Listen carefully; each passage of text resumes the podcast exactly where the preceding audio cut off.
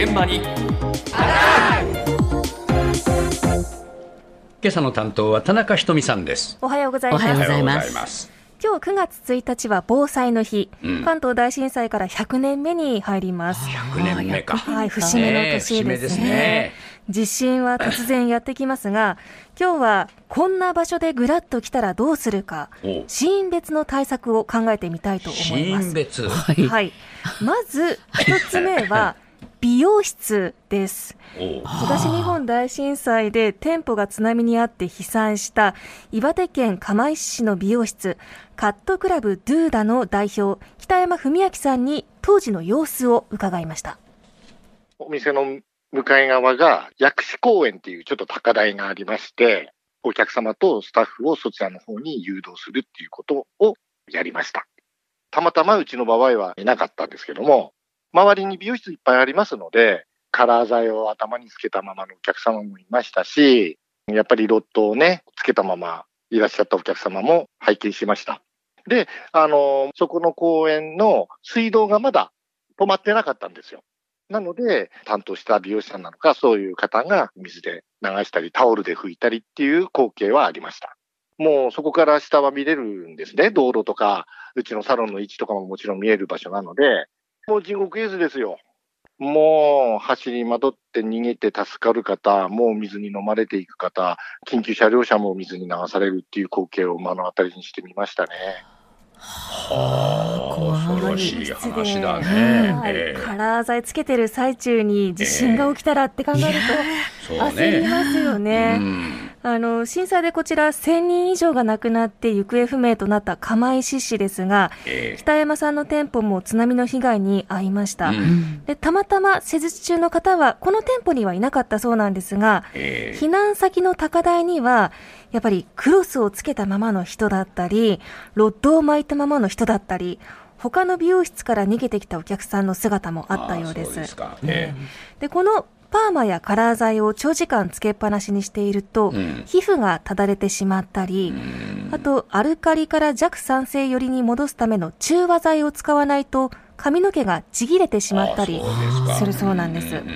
ですので北山さんは震災を機に防災グッズをしっかり準備するようになったということで、え今は2リットルのペットボトル20本と、うん。中和剤とタオル、ええ。それから乾パンやラジオなどを玄関にまとめて置いているそうで、えまあ、避難所でも最低限の処置ができる体制を整えているということでした。ええ。あのペットボトルはお客さん一人一人に持って逃げてもらうようにするそうです。うんなるで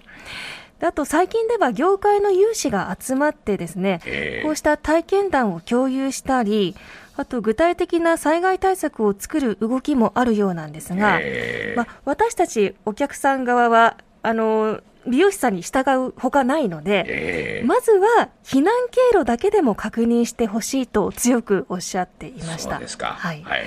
まあ、こうして考えると美容室はやはり無防備な場所だなと改めて思いますけれども、え続いてのぐらっと来たら困る場所、えうん。二つ目は銭湯です。これも困るわな。これ以上に無防備なところはないかもしれませんね。えもしもお風呂場で裸だったらどうすればいいのか、えうん入浴時の対応マニュアルを作成し、各地の銭湯で防災訓練を指導している埼玉県の防災士、原沢聡さんに伺いました。銭湯とか、まあ、温泉施設ってやっぱりガラスとか鏡とか照明とかが多いので、落下物に気をつけるために、まあ、本当その場にある洗面器だったり桶だったりとかで、やっぱり頭を守る。で、急いで外に上がろうとすると、やっぱり浴室なので滑りやすかったり、ガラスの割れたのがあったりして足を怪我したりとか、そういう危険性もあるので、慌てず落ち着いて服を着る。単純に裸ですぐに外出れるかって言ったら、出れないですよね。やっぱり数分後に大津波が来るような被害が想定されている施設とかは、全身が羽織れるようななんかポンチョみたいのを用意している施設とかもあったんですが、かなり少数だと思うので、まあ、店の方の指示に従って対応するのがいいのかなと思います。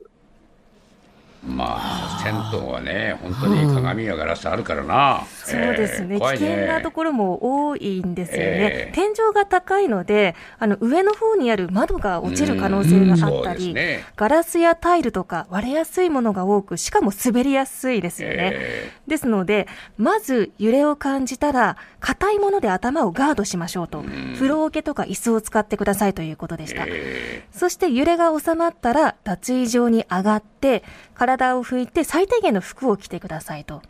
そしてその後は、番台やスタッフの指示を聞いて、落ち着いて状況を確認してほしいということでした。で他にはこの、他にもこの原沢さんは、地域に住む人とか、消防署を招いて防災訓練を行ってまして、えまあ、店舗側の意識も高めながら、被害を最小限に抑えたいというふうに話していましー素た。早く洋服着る訓練しといたらいいね。えね、あのロッカーの、ね、鍵が開かなかったりすると相当焦るとは思いますけれども、ねえあのシミュレーションしておくことが大事だということです。うん裸で逃げろっていう指示はないのね。そこは、はい、さすがになさそうです。あーはい。あの、さっと着られるポンチョとか用意している店舗も一部あるそうですが、まだそれほど多くはないということなのそうすかこれで。もだけどちょっと用意しといてほしいね。そうですえね。ということで、ここまで美容室、銭湯と見てきましたが、ぐらっと来たら困る場所、最後はエレベーターですれは。怖いな。はい。エレベーターの保守点検を行う株式会社 ITEC24 の代表取締役岩本由紀子さんに中で揺れたらどうするか伺いました。まず、あの、揺れを感じたら、行き先ボタンを全部押してください。通常は地震管制運転装置というものがついていて、余震を感知して、あの、最寄り階に止める。そして、人々を安全に出すということが、あの、今のエレベーターにはついてるんですけれど、古いエレベーターにはそれがついてない場合があるんですよ。どこかに止まればいいやという発想で、全部押してしまう。そして、閉じ込められて外に出れないという状態の時に非常ボタンを押していただきたいと思います。ただ、大きい地震ですと、メンテナンスの技術者も被災してると思うんですね。だから助けに行くにも通常の時よりは時間がかかりますよね。なので、まずは落ち着きましょう。外にさえ連絡がついていれば、必ず助けは来る。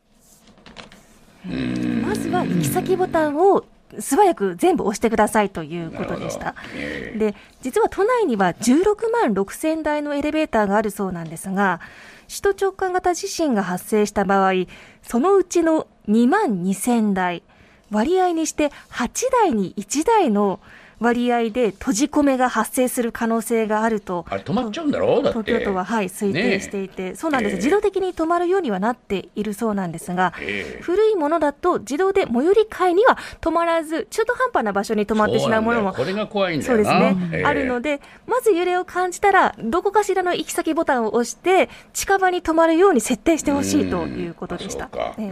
で、まあ、首都直下の場合に、とにかく閉じ込めの数が多そうなので、ええ。助けが来る順番が回ってくるのに時間がかかる可能性もあると、いうことですので、嫌だよな。いつ来るかわかんないの待ってんのな。密室ですからね、不安が募るとは思うんですけれど、はい。あの、エレベーターによっては、隅っこにですね、ええ防災備蓄ボックスが設置されているものもありますので、ええさっき確認したの TBS のエレベーターにもありました。はい。ですので、食料や簡易トイレをその中から開けて使ったり、うん。できるだけ体力を温存するために、まあ、辛抱強く待ってほしいということでした。まあ結局パニックになるのが一番ダメなんだな。はいああ、だ冷静さを保つっていうのはなかなかね、難しいことだと思いますけれども、え事前にだからやっぱりこうちょっと頭の中でシミュレーションしておかないと、冷静さも保てないかもしれませんからね。あなたの平成間違ってます